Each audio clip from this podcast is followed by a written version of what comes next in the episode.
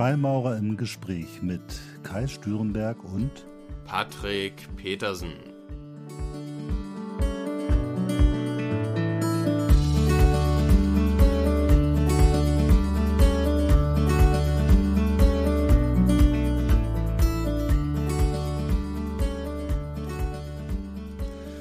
Herzlich willkommen zu einer neuen Folge von Freimaurer im Gespräch. Heute wollen wir uns mal einem aktuellen Thema widmen, das gerade unser aller Leben sehr beeinflusst. Und zwar wollen wir uns auch über die Pandemie unterhalten.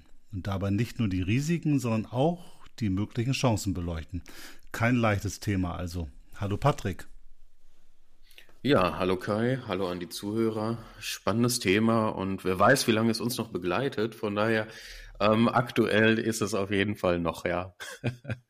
Ja, total spannend. Ich hoffe, es begleitet uns nicht mehr allzu lange. Äh, wir haben ja eine gewisse Hoffnung, dass sich durch den, den, den Impfstoff die Lage etwas entschärft. Aber zurzeit haben wir auf verschiedensten Ebenen damit zu tun. Ähm, ich sage mal so, was macht es mit dir als Freimaurer, dieses ganze Thema, in deiner freimaurerischen Arbeit? Wie, wie, wie empfindest du oder wie hast du das letzte Jahr, in dem, das muss man vielleicht für die Leute sagen, die keine Freimaurer sind, es hat im letzten Jahr so gut wie keine freimaurerischen Zusammenkünfte gegeben. Wir haben uns eigentlich nur noch online über Zoom oder anderen Videokonferenzsystemen treffen können. Äh, was hat es mit dir gemacht, wie, als, für dich als Freimaurer? Also an den Werten oder an dem äh, Zusammengehörigkeitsgefühl hat es äh, für mich per se erstmal nichts verändert. Gleichzeitig wurde natürlich komplett die Routine gebrochen. Also die Freimaurerei ist ein fester Bestandteil in meinem Leben. Wir haben einmal im Monat an für sich das Ritual, treffen uns wöchentlich und das ist, wie du eben schon gesagt hast, komplett weggefallen. Und das war natürlich schon ein Einschnitt, wenn dann ein Abend die Woche auf einmal von jetzt auf gleich durchgehend äh, wegfällt. Und ich erinnere mich gut an das letzte Ritual. Ich meine, es war, ich weiß es gar nicht, im, im, im März, meine ich, und äh, wo es dann auf einmal hieß, dass die Großloge empfiehlt, ab sofort erstmal von Ritualen gegebenenfalls abzusehen. Und ich dachte seinerzeit noch, dass ich das persönlich äh, etwas überzogen finde. Ja, aber dann äh, ging es richtig los mit der ersten Welle und zu dem Zeitpunkt hat, denke ich, noch keiner gedacht, dass ich das das ganze Jahr 2020 über durchziehen würde. Für mich persönlich ähm, und für meine spirituelle Arbeit hat es bis auf das Wegfallen der Rituale nicht so viel geändert. Ich beschäftige mich, würde ich sagen, relativ viel mit mir selbst, habe auch meditiert hatte auch Raum dafür. Aber der freimaurerische Alltag war, hat sich natürlich von Grund auf verändert. Wie du gesagt hast, es fanden überwiegend Online-Konferenzen statt und die auch nicht regelmäßig. Unsere Loge zum Beispiel im Speziellen ähm, hat jetzt nächste Woche, habe ich gesehen, die erste Videokonferenz. also von daher ähm, hat sich da in Bezug, in Bezug auf das freimaurische Vereinsleben in Anführungsstrichen natürlich eine Menge geändert. Wie war es bei dir? Ja, also ich muss sagen, äh, bei mir war es auch äh, wieder ambivalent. Also mir fehlt das Zusammenkommen mit den Brüdern, fehlt mir. Also so diese Kontinuität und die, die, die Brüder zu sehen, mit denen zu reden, das vermisse ich. Ähm, ich habe ja auch so Zusammenkünfte, die jetzt nicht nur hier in Bremen stattfinden, sondern auch bundesweit. Ähm, da habe ich nette Freunde, die habe ich lange nicht gesehen und das, das fehlt mir sehr. Ich merke auch, dass der, der, die richtige freimaurische Arbeit, also die permanente, immer wieder Konfrontation mit der Symbolik, mit dem Ritual, auch das fällt mir schwer, weil das geht, ähm, sagen wir mal, online überhaupt nicht. Ähm, was ich total gut fand, war, es gab zum Beispiel äh, von der Wolfstieg-Gesellschaft, die hat ja eine ganze Reihe von Video-Vorträgen äh, angeboten. Ähm, das war schon fast, glaube ich, für einige Brüder fast zu viel, weil es so viel äh, zu sehen und zu hören gab. Aber das fand ich großartig, weil da waren wirklich ganz viele Themen, mit denen man sich auseinandersetzen konnte, mit Brüdern, die man noch gar nicht kannte oder auch mit Schwestern. Ähm, das fand ich eine Bereicherung, dass es auf einmal ein Online-Angebot gab mit inhaltlichen Themen. Also ich habe in dieser Zeit, obwohl ich nicht in der Loge war, mich mit viel mehr Themen auseinandersetzen können. Auch Themen, die vielleicht in meiner Loge gar nicht angeboten werden können, weil sie aus einer anderen Obedienz rauskommen oder weil da eben auch Brüder oder Schwestern sind, die sich mit bestimmten Dingen lange auseinandergesetzt haben, äh, die nicht in allen so Logen zur Verfügung stehen. Das persönlich fand ich einen großen Gewinn, dass sich neue Formate und Angebote online gebildet haben. Das Zusammenkommen mit der Loge online funktioniert aus meiner Sicht nicht, weil äh, wenn man das nicht wirklich kuratiert und inhaltlich auflädt, dann ist das vor allen Dingen, wenn man so wie manch ein Bruder schon fünf oder sechs Videokonferenzen am Tag hinter sich hat, nicht wirklich ein Spaß. Ähm, vielleicht noch ein Punkt, wo du mich gefragt hast, was es für mich bedeutet hat. Für mich war es aber auch eine sehr wohltuende Entschleunigung, weil ich hatte eine Zeit gerade im Jahr 2019, wo ich fast jedes Wochenende unterwegs war, hier in Bremen oder auch in Hannover oder woanders und in diesem Kontext aktiv war, so dass ich ganz viel Zeit, auch wie du sagst, zur Meditation gefunden habe, zum Bücherlesen und auch Zeit einfach für meine Familie wieder mehr.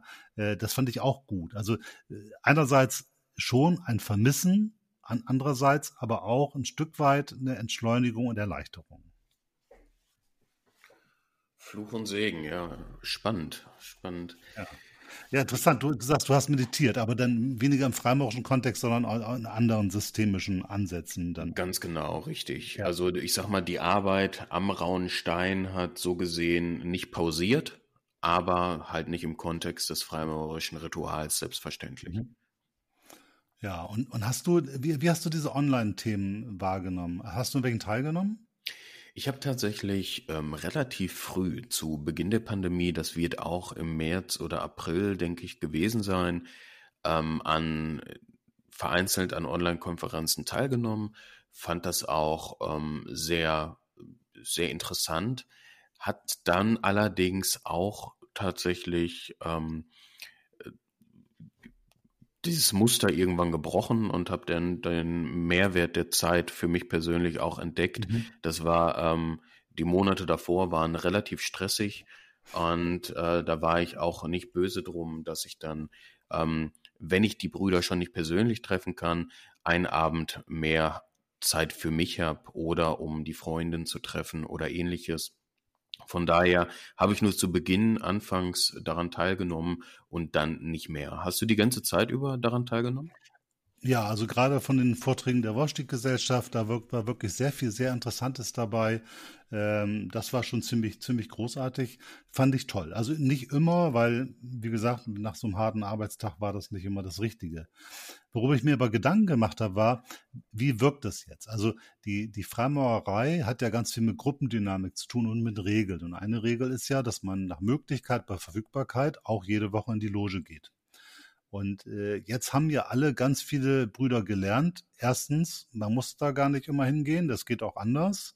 Und zweitens, ähm, ich habe diese Zeit auch tatsächlich, vielleicht so wie du oder wie auch ich, auch ganz positiv genutzt. Das heißt, meine Sorge ist, und das wäre auch interessant, das würde ich auch gerne mal wissen, wie du das siehst, äh, macht das was? Also führt es dazu, dass Brüder vielleicht auf einmal erkennen, oh, brauche ich gar nicht und, und dass wir vielleicht Leute haben, die dann äh, die Freimaurerei verlassen oder dass das, was wir mal an Gruppendynamik gelernt haben, nicht mehr so funktioniert wie früher?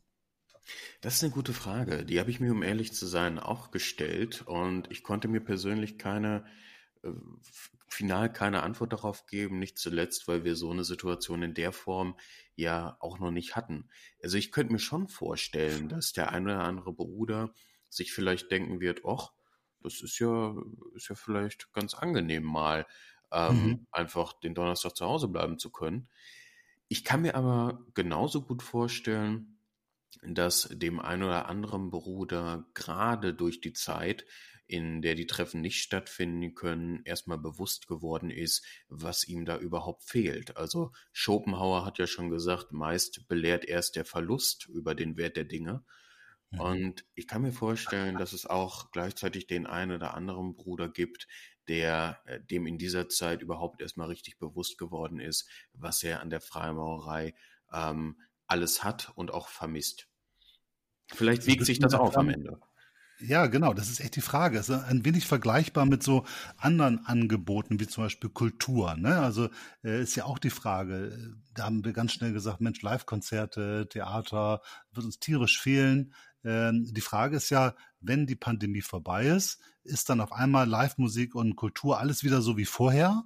Oder haben die Menschen gelernt, dass es auch anders funktioniert? Also vielleicht kann man sich doch mehr Konzerte im Livestream angucken oder vielleicht kann ich doch lieber was anderes tun, als ins Theater zu gehen. Also die Frage ist, ähm, äh, werden wir neu, an dem Punkt anfangen, wo wir aufgehört haben und wird das wieder so sein wie früher?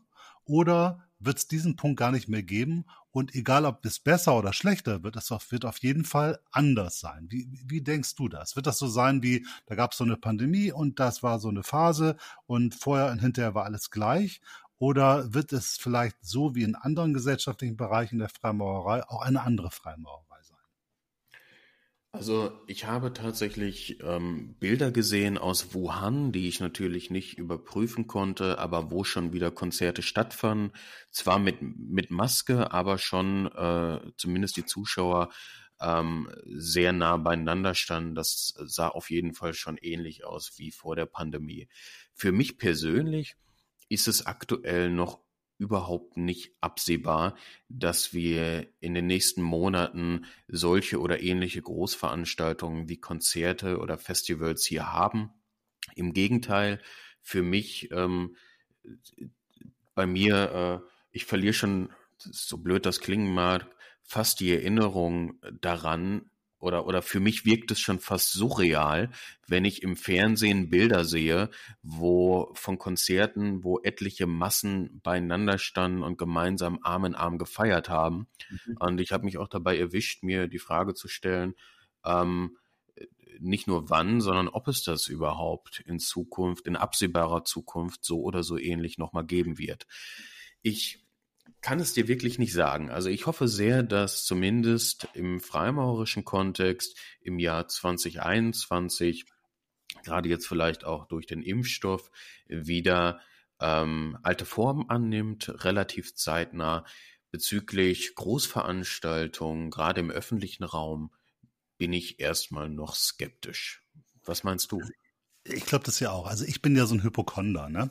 Und ich fand das früher mal ganz fürchterlich, im Bus oder in der Straßenbahn zu sitzen im Winter, wenn alle einen Schnupfen oder Grippe hatten und da rumgenießt haben. Dann habe ich immer gedacht, Mensch, eigentlich wäre es doch ganz toll, wenn man jetzt so eine, wenn die alle so eine Maske tragen würden. Aber das war so, äh, da kannte man nur aus China oder Japan oder so. Das war so ein komplettes No-Go. Und ich habe mir überlegt, wenn ich das jetzt mache, dann halten die mich alle für einen Totalaussätzigen. Das funktioniert nicht. Ich glaube, ähm, dass das weil die Leute das jetzt gelernt haben, dass das geht und auch cool sein kann, wenn man vielleicht totale bunte, äh, fancy Masken trägt, dass einige, auch wenn die Pandemie vorbei ist, vielleicht sagen, pass mal auf, jetzt kriege ich vielleicht kein Corona mehr, weil ich die Impfung habe, aber die sind ja alle mit Grippe und mit Schnupfen in der Gänge.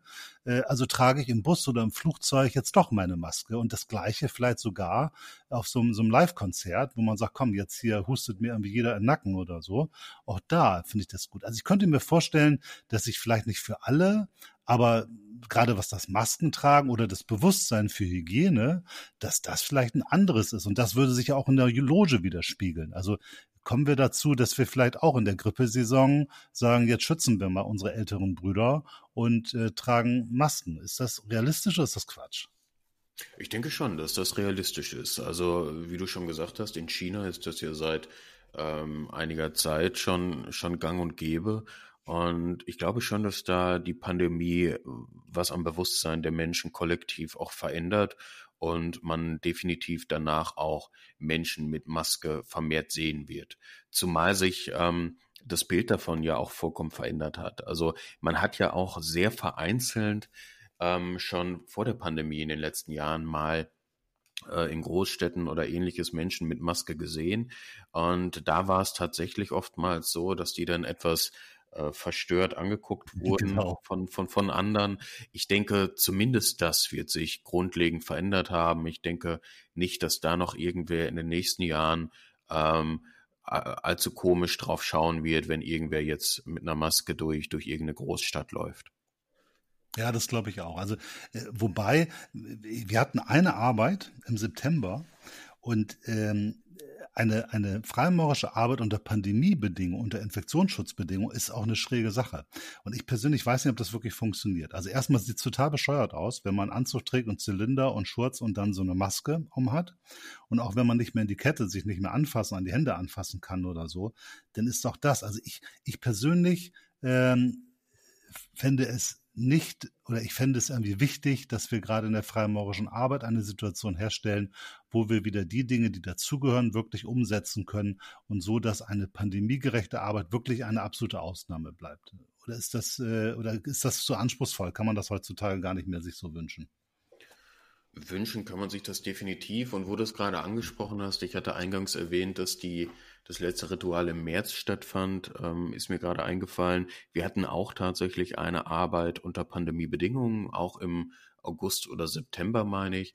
Und ich habe das ähnlich erlebt wie du. Also das war schon zum Teil suspekt, ähm, gerade wenn man nicht Hand in Hand äh, an manchen Stellen dort stehen konnte. Und ähm, dann etwas von der äh, äh Kette gesungen hat. ähm, das, das ja, war nicht nur ungewohnt, sondern auch, auch, denke ich, nicht im Sinne des Erfinders. Und ich, zumindest für meinen Teil, ähm, finde schon, dass man sich das wünschen kann. Ähm, es werden ja auch Handschuhe getragen, da verrate ich nicht zu viel. Ähm, von daher ähm, bin ich zumindest erstmal guter Dinge, dass, dass wir das vielleicht in absehbarer Zeit nochmal ähnlich hinbekommen werden. Ja, vielleicht ist es auch eine Übergangsphase, wo wir nochmal drüber nachdenken müssen, wie man vielleicht tatsächlich äh, sich so ein bisschen mehr schützt, weil gerade wenn das mit der Impfung losgeht, dann wird es ja noch einige Monate dauern, bis alle geimpft sind und dann wird es auch noch einen Augenblick dauern, bis wir wissen, dass auch die Impfung dann auch vor weiterer Infektion schützt. Das ist ja auch noch nicht ganz klar. Also wir haben noch mit einer gewissen Zeit zu tun und für mich ist die Frage oder sagen wir mal, dass der, der offene Moment, wie lange halten die Logen das aus, nicht miteinander zu arbeiten? Also äh, wie, wie das Situation gab es ja nur im Dritten Reich bisher, dass Logen wirklich über lange Zeit nicht gearbeitet haben. Wir haben jetzt fast ein Jahr und wenn das jetzt so weitergeht, werden wir mit Pech noch ein weiteres Jahr haben, in dem wir nicht zusammenarbeiten können. Und dann, glaube ich, wird es schon spannend, was das dann macht und ob man dann tatsächlich nicht vielleicht noch ganz neue Wege und Formate braucht, um dieses Zusammengehörigkeitsgefühl aufrechtzuerhalten. Ne, ich glaube, da, da müssen wir uns noch ein paar Gedanken machen, oder? Zweifellos. Also spannend wird das definitiv, gerade mit der Länge, wie sich das noch ziehen wird. Es bleibt natürlich am Ende des Tages Spekulation, gerade weil es so ein Szenario nicht mehr gibt. Wir hatten natürlich nach dem ähm, Dritten Reich einen enormen äh, Mitglieder ähm. Allerdings äh, war es halt seinerzeit keine Pandemie, die damit eingewirkt hat, äh, bekannter, bekanntermaßen. Von daher werden da noch äh, einige andere Gründe mit eingeflossen sein, warum die Mitgliederzahl dann reduziert ist. Klar, natürlich, Und, das ist nur ganz schwer vergleichbar, keine Frage. Äh, genau, selbstredend. Von daher ähm, wüsste ich gar nicht, ob es, ob es in der Freimaurerei seit 300 Jahren überhaupt schon mal eine ähnliche Situation gab. Also nee, würde ich vermeiden. Ja, genau. Also ich, ich wüsste ich wüsste es jetzt auch nicht. Und äh, von daher, um, umso mehr wird das natürlich Spekulation bleiben. Es, es bleibt am Ende die Hoffnung und ich hoffe schon, dass wir im, in, im Laufe dieses Jahres da nochmal äh, da ansetzen können, wo wir aufgehört haben vor der Pandemie. Aber ähm, wir stecken nicht drin. Ne? Wir, wir dürfen gespannt bleiben, denke ich. Absolut. Also gut, dass es diese Online-Formate gibt. Einige besser, einige weniger gut. Aber dennoch ist es größtenteils, glaube ich, ein Angebot, was genau helfen kann, einfach die Leute bei der Stange zu halten. Äh, und ich glaube, bin auch sicher, dass einige Angebote äh, bleiben werden als Ergänzung zu der normalen Frammaurerei. Und das ist, glaube ich, auch gut so, weil wir sind uns ja auch einig darüber, dass das die Vermittlung von Wissen in den einzelnen Logen sehr unterschiedlich gehandhabt wird und in vielen Logen äh, das eher reduziert ist, so dass ein weiteres informatorisches Angebot vielleicht als ein Gewinn dieser Pandemie dann zumindest für die Freimaurerei gesehen werden kann. Das denke ich so oder so. Und ich hoffe sehr, dass dieses Angebot auch bestehen bleibt, selbst wenn die Freimaurerei wieder da ansetzt, wo sie vor der Pandemie aufgehört hat. Denn dann haben wir am Ende sogar noch was gewonnen. Ein zusätzliches Angebot online, wo man sich obedienzübergreifend informieren kann und ähm, gleichzeitig wieder die äh, äh, traditionsstiftenden Rituale und Zusammentreffen wie vor der Pandemie. Das wäre auf jeden Fall, denke ich, eine Situation, wo wir dennoch ähm, ja eine der Chancen ähm, richtig genutzt hätten. Ich glaube, da, da geht es uns ja so wie allen, wie der gesamten Gesellschaft, weil wir haben ja jetzt auch nochmal lernen können, wie alle Entwicklungen, die schon in der Gänge waren, äh, nochmal sich verstärkt haben und nach vorne gekommen sind. Also die soziale Schere ist deutschlandweit oder weltweit nochmal weiter auseinander gedriftet. Äh, viele Leute haben ganz schwierige Situationen gehabt, äh, Selbstständige, die auf einmal keine Umsätze mehr haben oder kleine Geschäfte, die zwar Hilfen bekommen haben, aber die in einigen Fällen eben nicht ausreichen oder nicht gepasst haben. Äh, ganz viele Leute, die in Kurzarbeit waren, viele, die ihre Jobs verloren haben.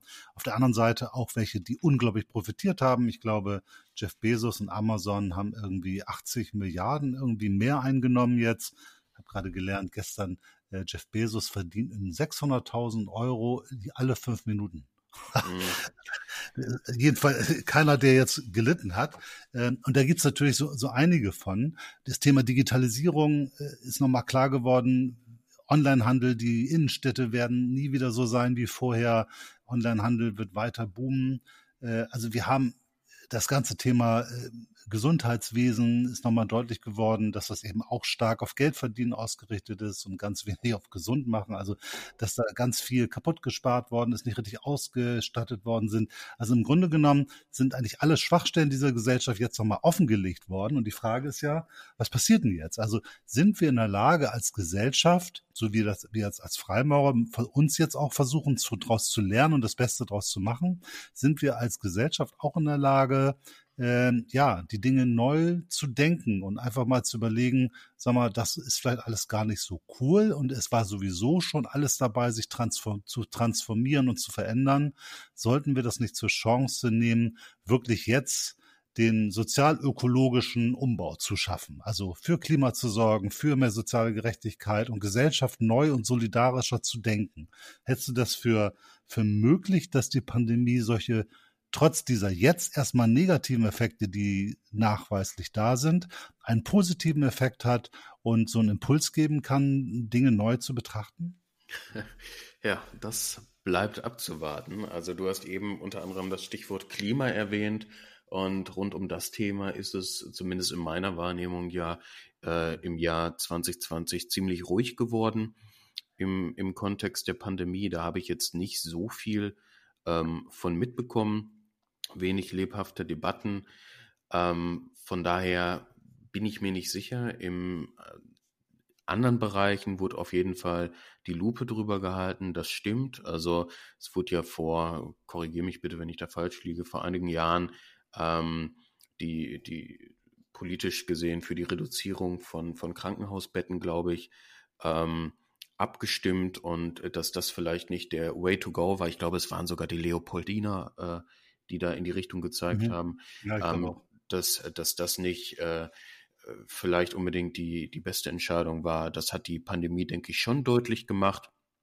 Auf der anderen Seite ähm, sollte auch allen an für sich bewusst geworden sein, wie wichtig doch einige Berufe sind. Ich schaue da ähm, auf äh, Krankenhausmitarbeiter, ich schaue da auf Pflegeberufe und soweit ich weiß, ist da jetzt noch nicht eklatant was auch an den Gehältern geändert worden. Das heißt, es bleibt abzuwarten. Also ich habe natürlich schon ein äh, vielleicht romantisches Ideal, dass wir jetzt diese Pandemie und die Sachen, die da sich hervorgetan haben, für uns gewinnbringend nutzen, auch gesellschaftlich. Aber ob das wirklich in allen Bereichen dann auch so umgesetzt wird, da bin ich mir nicht sicher. Was meinst du denn? Ja, ich sag mal so, wir wissen es ja, wir spekulieren ja einfach mal, aber in so einem Podcast darf man das ja mal.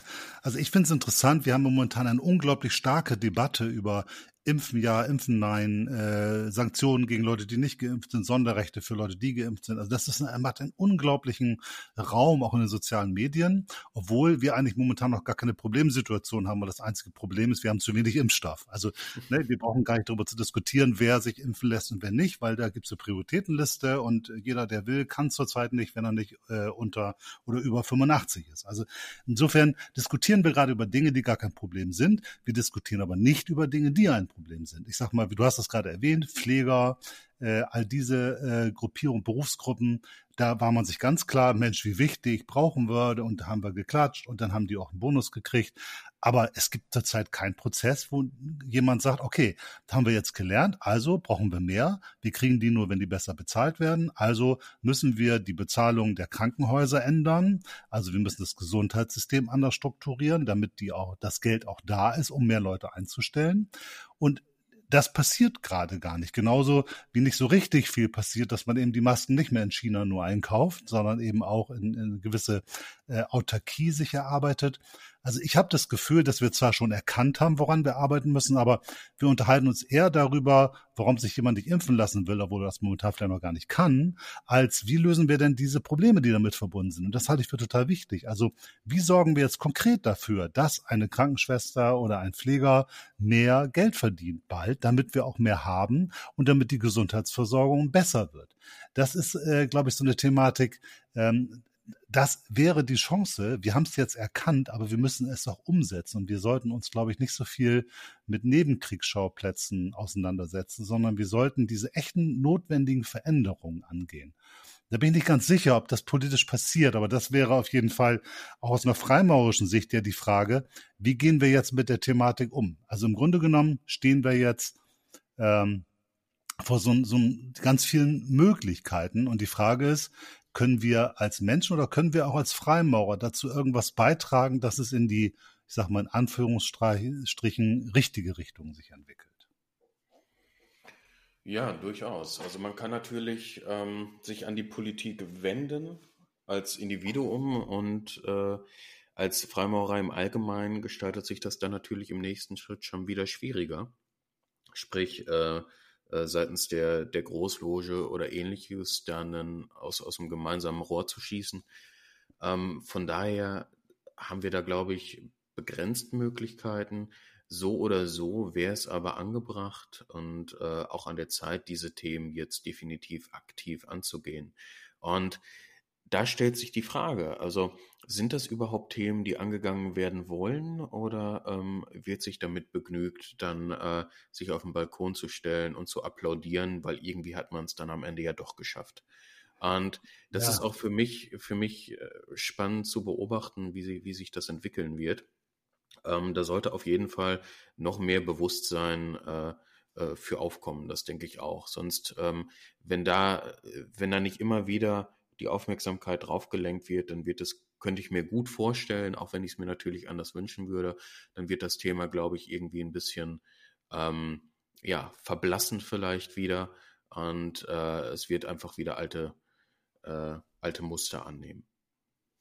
Ich glaube, wir müssen irgendwie auch als Individuen darauf Einfluss nehmen, dass wir nicht nur beim Appell bleiben, sondern auch in Prozessen denken. Also der Appell, lasst euch impfen oder aber jetzt muss dies passieren oder aber äh, die Krankenschwestern müssen mehr Geld haben, das ist gut und richtig.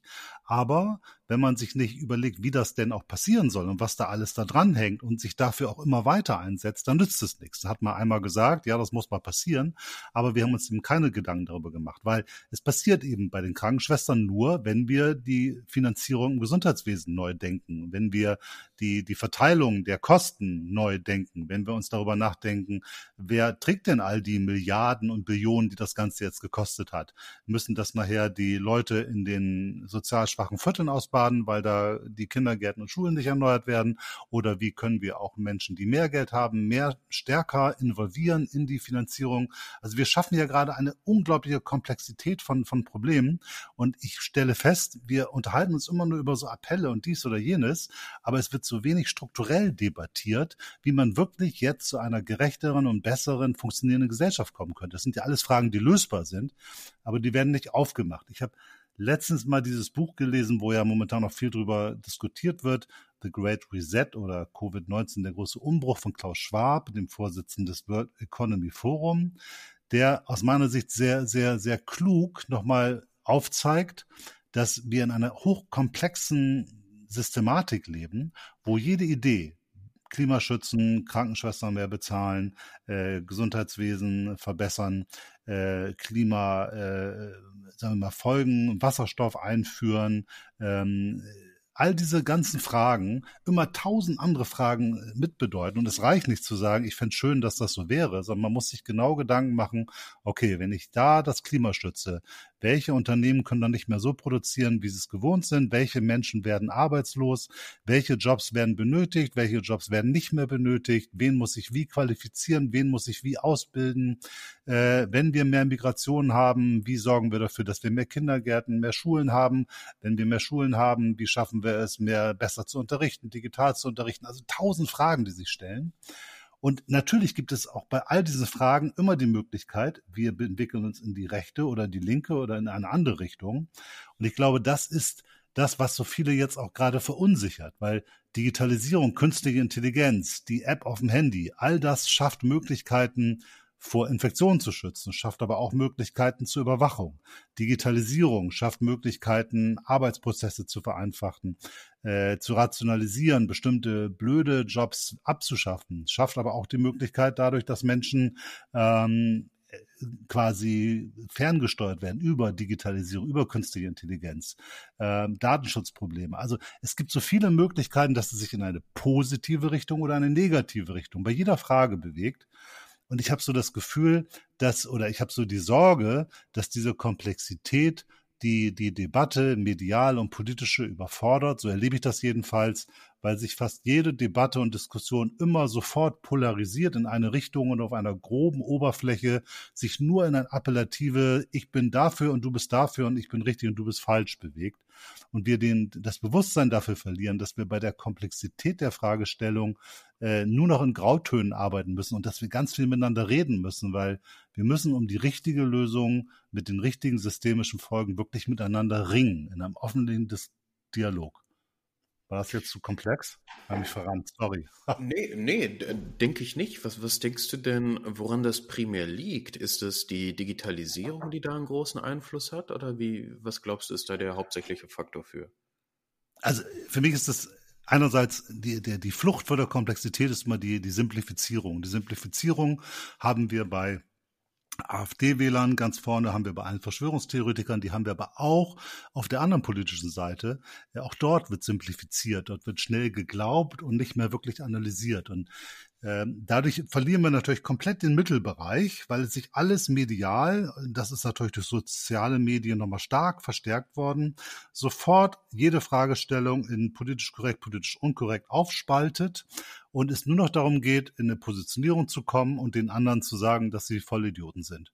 Und ich glaube, das wird der Thematik nicht gerecht. Und ich glaube, es wäre die Aufgabe von Medien, diesen, diesen Diskurs. Politisch ist es ganz schwer, diesen, diesen differenzierten Diskurs zu führen. Aber medial kann man das, indem man dafür sorgt, dass man nicht sofort, das ist richtig und das ist falsch geht, sondern wirklich sagt, das scheint eine richtige Richtung zu sein, aber worauf müssen wir achten in dieser richtigen Richtung, dass nicht auch falsche Dinge passieren?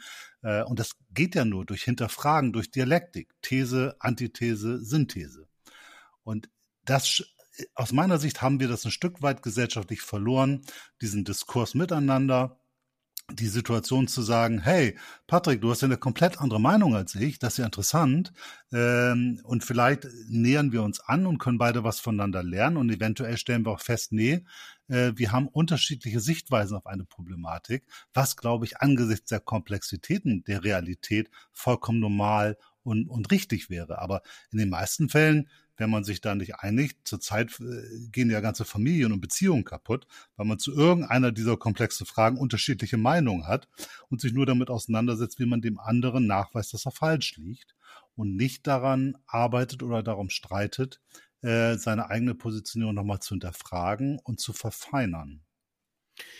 Ja, ich denke auch, dass da ähm, der, der Blick auf sich selbst als erstes ähm, ein nicht unwesentlicher Faktor ist, der dazu führt, dass sich ähm, dass, dass Fragen immer mehr polarisieren und es am Ende zwei Lager gibt, die eher einen gegeneinander als miteinander arbeiten. Gleichzeitig ist es so, dass ähm, zwei Lager oder das Polarisieren von Fragen ähm, ist ja per se erstmal gerade in der Politik nichts Neues. Das hatten wir ja vor 20, 30, 40, 50 Jahren auch schon, wahrscheinlich schon immer. Was würdest du sagen, ist genau jetzt in der heutigen Zeit so der, der Hauptfaktor, warum das so enorm hervorsticht? Gibt es da überhaupt so einen Hauptfaktor oder hat das überhaupt zugenommen aus deiner Sicht oder wird es einfach nur mehr medial ähm, deutlich? Das ist immer die Frage. Also natürlich sind die sozialen Medien auch nur ein Ausschnitt von Gesellschaft. Und ich weiß, der Diskurs funktioniert dort, an, dort anders, weil egal mit wem du sprichst, ob es Privatpersonen sind, Politiker oder auch Medien, bestimmte Dinge sind eben schwierig in so einem Kurzkontext wie Facebook oder Twitter zu, zu äh, kommunizieren, weil sie schnell vereinfacht, missverstanden werden, in neue Kontexte gebracht werden. Und deswegen sind, glaube ich, schon, äh, da gab es letztens auch eine interessante Studie zu, sind viele schon geneigt, genau zu überlegen, was sie kommunizieren. Also wir haben natürlich keine Zensur oder sonst wie was, aber wir haben bestimmte systemische Rahmenbedingungen, die dafür sorgen, dass bestimmte Positionen oder Menschen in bestimmten Funktionen ähm, genau überlegen, was sie jetzt sagen, damit es nicht falsch dargestellt, missverstanden und damit zu ihrem eigenen Schaden ist. Ich glaube, damit muss man schon umgehen. Und das, das Wichtigste ist, glaube ich, dass wir eine ganz starke, ich habe letztes schöne Wort gehört, ad hominem äh, diskutieren. Wir diskutieren also nicht mehr darum, was hast denn du da gesagt und was finde ich daran richtig und was finde ich daran falsch, sondern wir diskutieren, das hast du gesagt und das hat auch schon der gesagt und weil der das gesagt hat und so einer ist, bist du auch so einer und deswegen bist du entweder je nach politischer Richtung ein, ein Nazi, ein Rechtspopulist, ein Verschwörungstheoretiker oder ein Linksgrün-Versifter oder sonst wie was. Also wir suchen sofort eine Kategorie und sagen wir mal, ordnen das, was gesagt worden ist, sofort einer, einer, einer Eigenschaft zu und einer, einer Schublade. Und dann ist ja die Frage, wenn man dann sagt, pass mal auf, ja, aber ist es nicht, da kommt man ja nie zusammen. Also wenn der Verschwörungstheoretiker dem linksgrün Versifften erklärt, dass er eben so einer ist und deswegen ist er blöd, dann hat man ja keine Chance, irgendwie zusammenzukommen. Die Frage wäre ja, kann man nicht durch inhaltliche Argumente den anderen viel mehr davon überzeugen, dass er vielleicht einem Wahn aufliegt oder äh, einer falschen Information oder wie auch immer. Also ich glaube, wir müssen wieder weg davon kommen, in diesen Kategorien zu argumentieren oder ad hominem zu argumentieren und wir müssen dazu kommen, sachlich inhaltlich zu diskutieren. Also ich habe es ganz oft gehört, dass jemand sagte, ja, da brauchen wir nicht drüber diskutieren, weil der hat das gesagt und der hat auch schon mal das gesagt. Und das finde ich ein blödes Argument, weil es mag ja sein, dass er mal was Bescheuertes gesagt hat. Das heißt aber ja nicht zwangsläufig, dass alles, was er danach sagt, auch bescheuert ist. Also ich habe in meinem Leben auch schon dummes Zeug erzählt, deswegen würde ich trotzdem für mich in Anspruch nehmen, dass ich schon noch in der Lage bin, auch nochmal später was anderes und vielleicht Klügeres zu sagen. Und ich glaube, das ist eins der, der Kernprobleme, dass wir nicht inhaltlich aufeinander eingehen, sondern nur noch überlegen, gehört er dahin, gehört er dahin und wenn er dahin gehört, ist er meiner, dann ist er ein Freund, dann glaube ich alles, was er sagt, dann ist das auf jeden Fall richtig. Wenn er aber zu den anderen gehört, dann glaube ich nichts und dann ist er irgendwie ferngelenkt oder manipuliert oder sonst was. Hm. Ja, also das ist zumindest im Allgemeinen eine Beobachtung, die, die ich teile, dass ähm, ganz gezielt zum Teil, also ich, ich will jetzt auch nicht sagen, dass da eine Agenda hinter gibt, hm, wahrscheinlich nicht, aber ähm, Lager aufgetan werden. Jetzt aktuell hat man es, du hast es eben angesprochen, ähm, die Verschwörungstheoretiker oder die Impfgegner. So ähm, alleine schon, dass man die Kategorie aufmacht, die Impfgegner, die Verschwörungstheoretiker ähm, äh, oder, oder die Schublade aufmacht und da alle in eine, in eine Schublade oder in einen Topf steckt, heißt ja quasi, dass man ein bisschen den Blick für das Individuum und für die individuellen Argumentationen und Perspektiven automatisch ähm, ja ein Stück weit verdrängt und somit auch nicht mehr sieht. Von daher ähm, äh, teile ich das auf jeden Fall im, im allgemeinen Kontext. Ich glaube, das ist die, die, die große Schwierigkeit dabei. Ähm, wie man damit so, so, so umgehen kann. Weil wir haben genau die, sofort diese, diese Gruppierung. Ich meine, wir reden jetzt von, von den gelenkten Medien oder wir reden von Verschwörungstheoretiker, vom Impfgegner. Aber natürlich gibt es nicht nur Menschen, die so reduziert äh, dann in diese Gruppe zu fassen sind, sondern äh, heutzutage werden ja auch Esoteriker da gleich mit dazu gepackt und, und ist vollkommen egal, ob das dann irgendein Baumumarmer ist oder ob das vielleicht jemand ist, der sich mit Neoplatonismus auseinandersetzt. Also wir, wir vereinfachen das ja auch so stark und lassen ja überhaupt gar nicht mehr die Möglichkeit dazu, dass vielleicht jemand nur eine Frage hat zu irgendetwas und deswegen noch lange kein Impfkritiker oder Verschwörungstheoretiker ist, sondern nur sagt, ist das eigentlich richtig? Also für mich ist immer das beste Beispiel, ähm, Früher hat, sagen wir mal, politisch links stehende Menschen haben große Konzerne, Pharmaindustrie, immer mit einem sehr kritischen Auge beäugt und geguckt, was machen die eigentlich?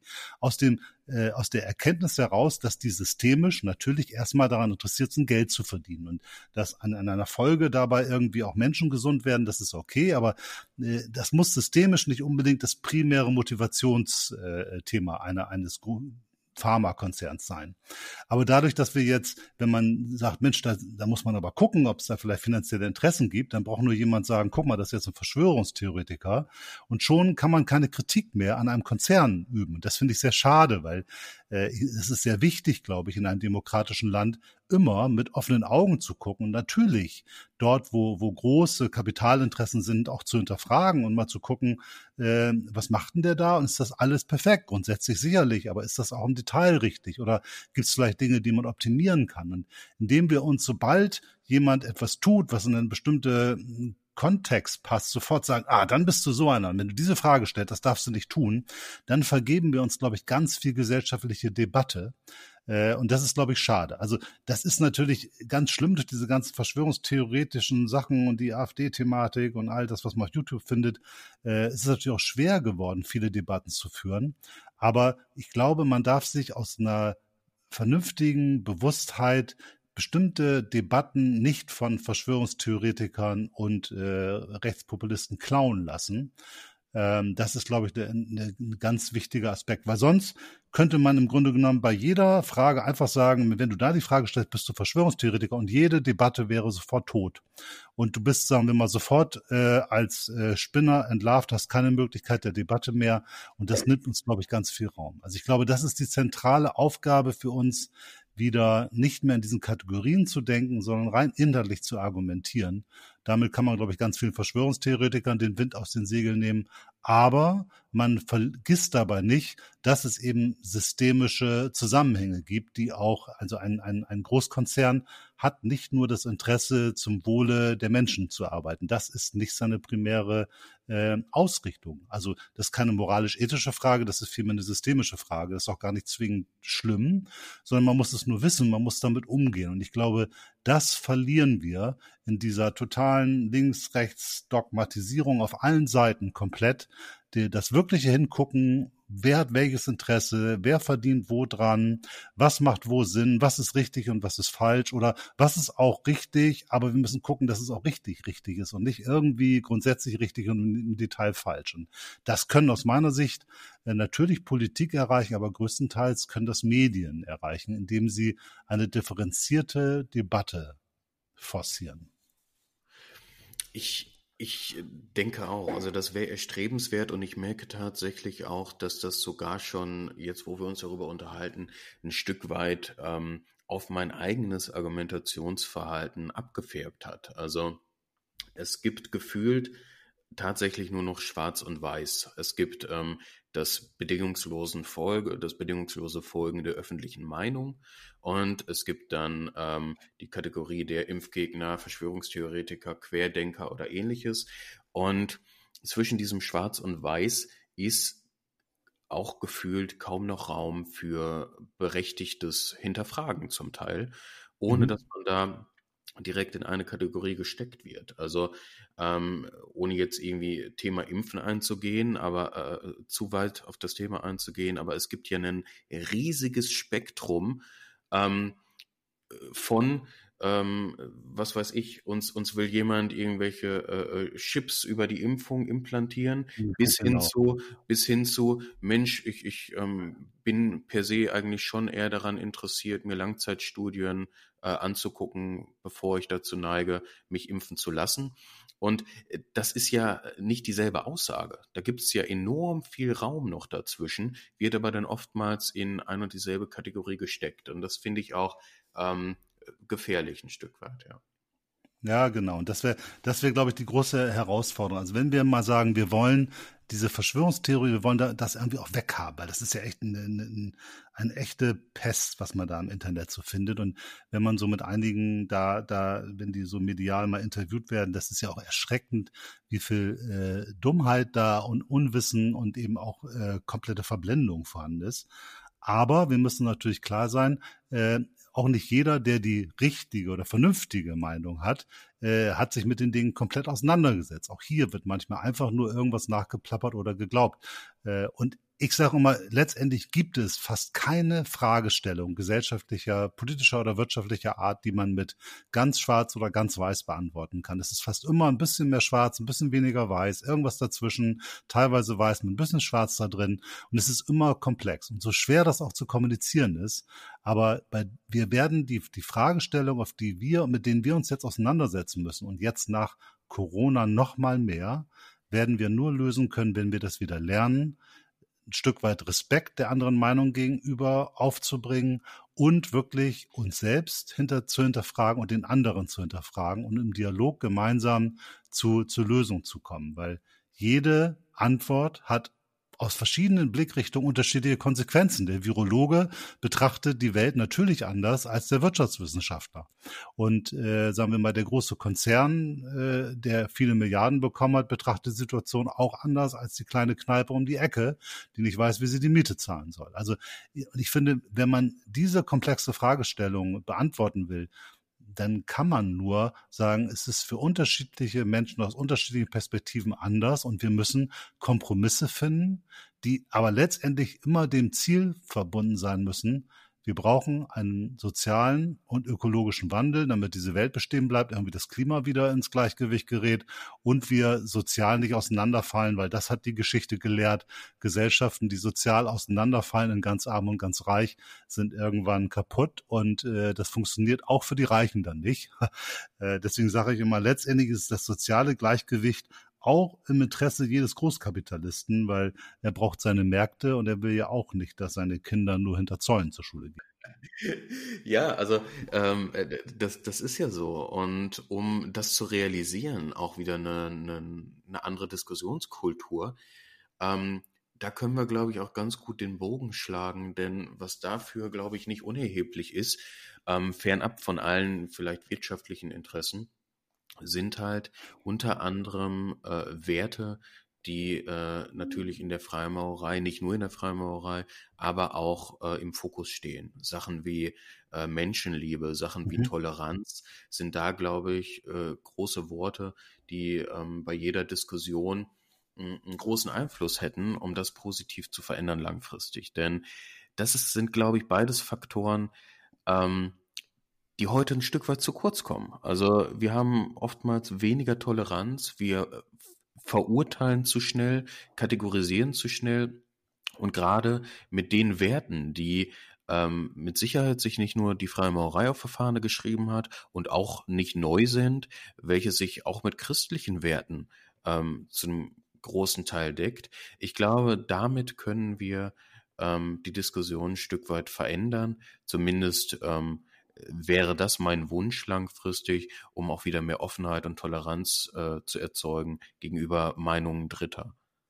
Ich glaube, das ist ganz wichtig. Also wir leben ja in einem Land mit unterschiedlichen Kulturen, unterschiedlichen Religionen ähm, und wir können das nur, diesen Wandel können wir nur alle gemeinsam schaffen und das können wir nur machen, wenn wir uns zumindest auf diese Werte, unsere Werte, finde ich, sind da wunderbar. Freiheit, Gleichheit, Brüderlichkeit oder Geschwisterlichkeit, Toleranz und Humanität.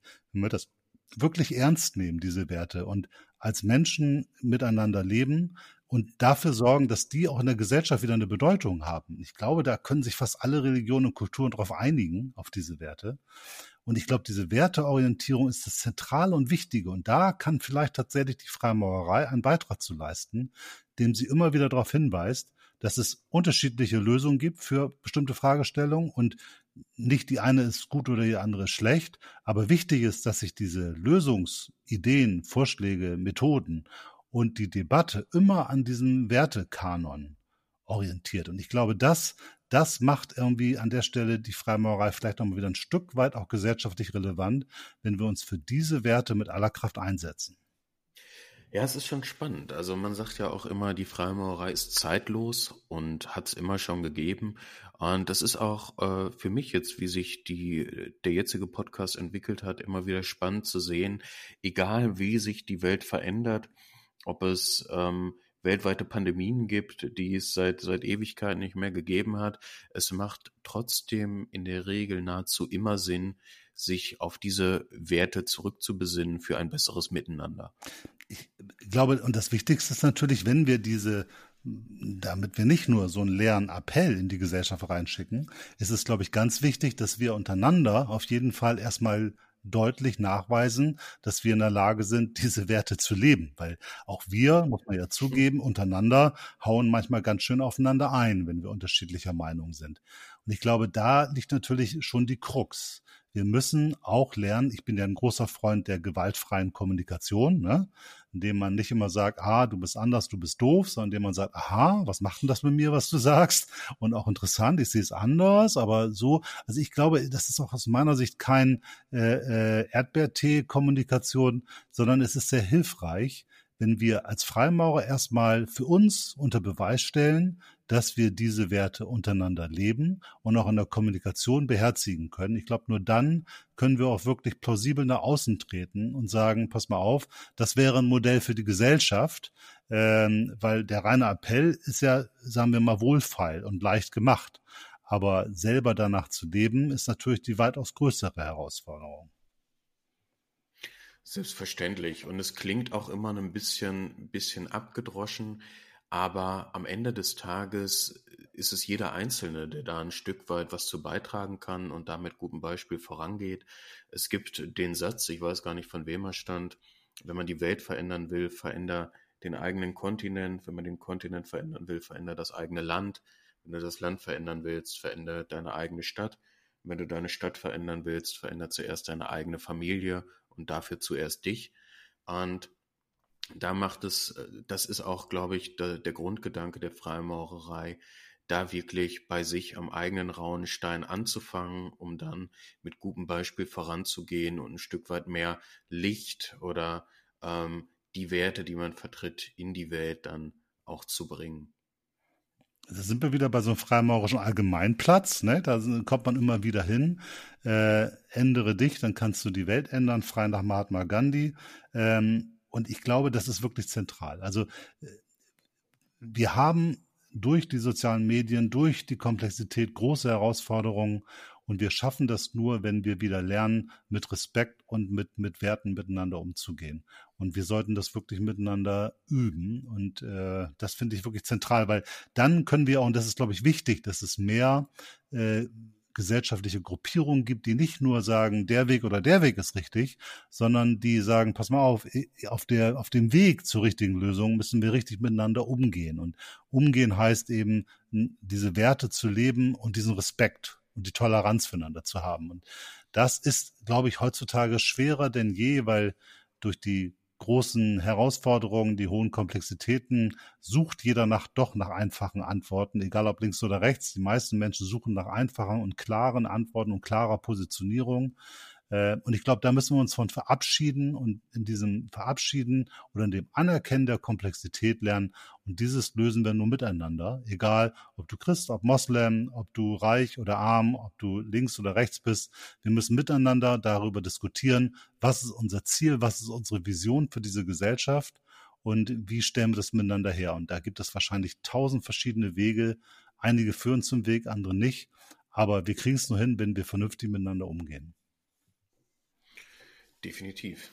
Also viel mehr kann man da, denke ich, nichts zu sagen. Das ist ein schönes Fazit für mich auch, dass ähm, so, so flach wie das auch für den einen oder anderen klingen mag, es nichtsdestotrotz immer Sinn macht, bei sich selbst zu beginnen. Ähm, man kann immer sagen, wie sich die Welt verändern sollte, wie sich die Politik verändern sollte. Und das ist auch immer leicht, die Verantwortung da natürlich abzugeben, unter anderem an das System, die Politik oder ähnliches. Aber die hohe Schule ist es dann am Ende des Tages wirklich mit den richtigen Werten, für die richtige Werte einzustehen und bei sich selbst zu beginnen. Und ich glaube, man muss da sehr früh mit anfangen. Ich habe das letzt beobachtet immer wieder auf sozialen Medien, wenn mal jemand kommt und sagt, pass mal auf, wir müssen mal gucken, dass wir neutraler und offener mit den Dingen umgehen und nicht immer sofort aufeinander einschlagen, dann kommen immer so ein paar Kommentare, ja genau, super. Und dann kommt irgendeiner, der sagt, finde ich richtig, aber auf die, die eine andere Meinung haben als ich, auf die jetzt wegen der Meinung, da darf man aber draufschlagen, weil die ist halt wirklich nur total bescheuert. Und da denke ich immer, ja, kommt mal einer und äh, bringt vielleicht die Menschen zum Nachdenken. Und selbst dann gibt es bei einigen Leuten nicht mal den Impuls zu sagen, ja, Mensch, vielleicht tatsächlich ein bisschen ruhiger. Nee, aber ja, aber die anderen müssen einen auf die Nase bekommen. Ich glaube, das muss, um das wirklich massiv gesellschaftlich in der Breite zu verändern, muss man, glaube ich, schon im Kindergarten damit anfangen, diese Werte zu leben und zu lernen. Und ich glaube, das scheint mir die, die große soziale, gesellschaftliche Herausforderung, ganz früh in breite gesellschaftliche Schichten diese Werteorientierung zu implementieren. Wobei das ja ein schöner Ansatz wäre an für sich, da ähm, genau da anzusetzen. Es wäre mir nicht bekannt, dass ähm, da vermeintlich viel Inhalte drüber äh, äh, in, in Kindergärten oder Grundschulen ähm, kundgetan werden. Aber das finde ich ist ein spannender Ansatz. Also der gefällt mir sehr gut. Vielleicht können wir da auch als Freimaurer was zu beitragen. Ne? Ich meine, die Schreiners machen so Kinderkrankenhäuser, vielleicht kann man viel mehr auch sich in solchen pädagogischen Themen engagieren oder auch die Debatte mitführen.